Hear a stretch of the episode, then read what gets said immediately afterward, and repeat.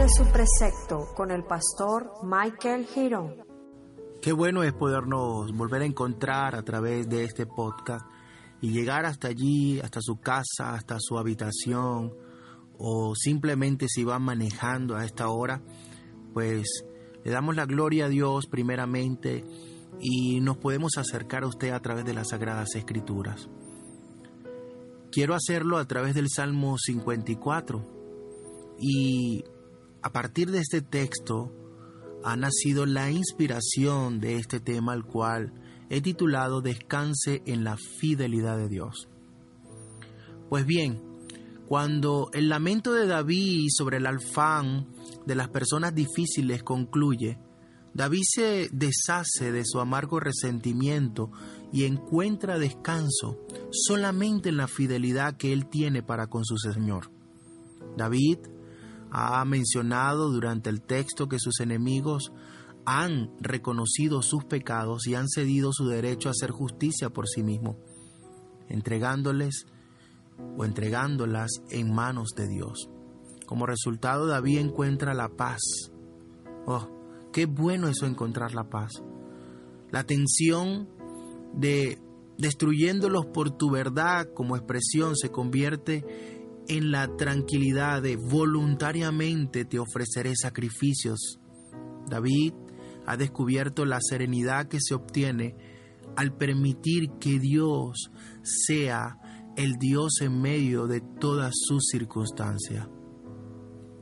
Dice las escrituras en el versículo 6 del capítulo 54 de los Salmos, voluntariamente te ofreceré sacrificios, daré gracias a tu nombre, oh Señor, porque es bueno. Muy bien, el concepto de entregarse es difícil de entender en nuestra cultura. Se confunde comúnmente o fácilmente con la idea de rendirse y lleva la implicación de aceptar la derrota. Es por eso que comúnmente pensamos que rendirse es un término de guerra donde uno de los dos lados acepta su derrota ante el enemigo. Pero en este caso David se está rindiendo ante su aliado. Mire lo que dice el texto en Isaías 55, 8, 9. Las escrituras dice que sus caminos son inescrutables y difíciles de entender. Vaya, partiendo de este texto, podemos encontrarnos que Él, el Señor, está con nosotros. Él está de nuestro lado. Por lo tanto, estamos dando un gran paso cuando en vez de enfrentarnos a las personas problemáticas que pueden estar a nuestro alrededor, decimos, gracias Señor por esta experiencia dolorosa de ser calumniado, malentendido o incluso maltratado. David finalmente llegaba a esa comprensión a ese entendimiento. Él podía darle gracias a Dios en medio de una adversidad continua en su vida. Déjeme aclararle que David no estaba viviendo en negación. Él no intentaba manufacturar buenos sentimientos acerca de sus enemigos, ¿no? David no estaba tampoco excusando el pecado de sus enemigos, ni tampoco intentaba vengarse de ellos. Solamente este personaje, David, decidió enfocarse en la fidelidad de Dios en vez de permitir que su mente, sus sentimientos, su corazón se consumiera por la maldad de los demás. Su motivación y su propia idea de lo que la justicia de Dios iba a hacerles. David no hizo eso.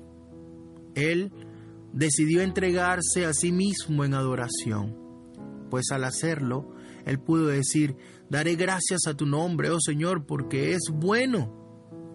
Mire qué maravilloso rendirse en adoración ante su Creador, ante su Señor. Sus problemas continuaban, sí, y sus enemigos no, no se habían marchado.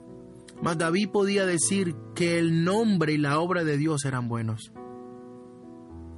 Una vez más, te invito a revisar la lista de las personas que quizás sean problemáticas y que estén muy cerca de ti. Al lado de cada nombre, piense en la forma en que el Dios, el creador de los cielos y la tierra, el Todopoderoso, puede utilizar ese comportamiento problemático que usted está viendo para hacer que su propia vida sea mejor. ¿De qué forma Dios puede usar a las personas para transformar su carácter? Hmm, muy buena pregunta. Bueno, con ello usted no está excusando el carácter de esas personas problemáticas.